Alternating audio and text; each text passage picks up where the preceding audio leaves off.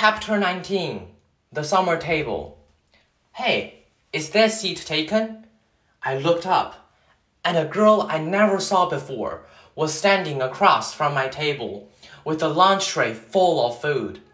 She had long, wavy brown hair and wore a brown t shirt with a purple peace sign on it. Uh, no, I said. She put her lunch tray on the table, plopped her backpack on the floor, and sat down across from me. She started to eat the mac and cheese on her plate. Ugh, she said after swallowing the first bite. I should have brought a sandwich like you did. Yeah, I said, nodding.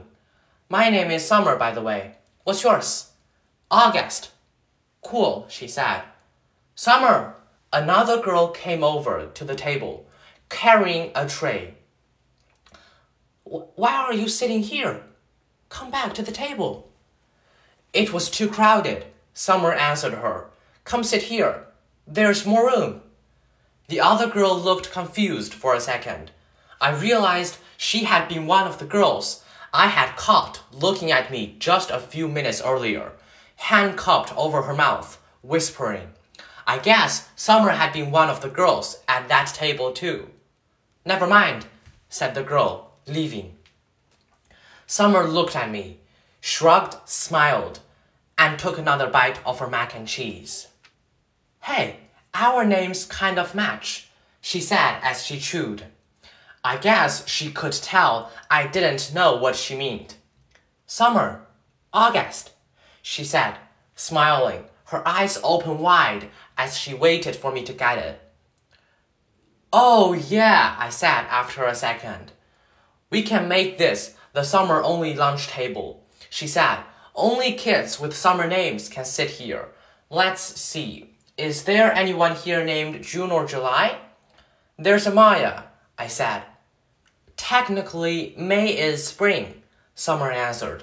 But if she wanted to sit here, we could make an exception. She said it as if she'd actually thought the whole thing through.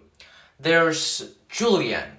That's like the name Julia, which comes from July. I didn't say anything.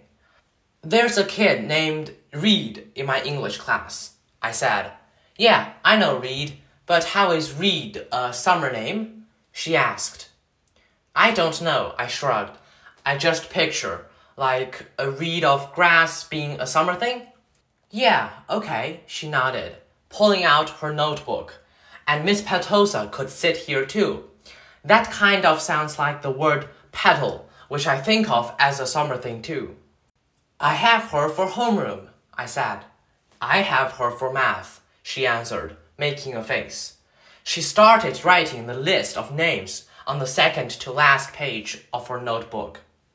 So, who else? she said. By the end of lunch, we had come up with a whole list of names of kids and teachers who could sit at our table if they wanted. Most of the names weren't actually summer names, but they were names that had some kind of connection to summer. I even found a way of making Jack Will's name work by pointing out that you could turn his name into a sentence about summer, like Jack will go to the beach which Summer agreed worked fine. But if someone doesn't have a summer name and wants to sit with us, she said very seriously, we'll still let them if they are nice, okay?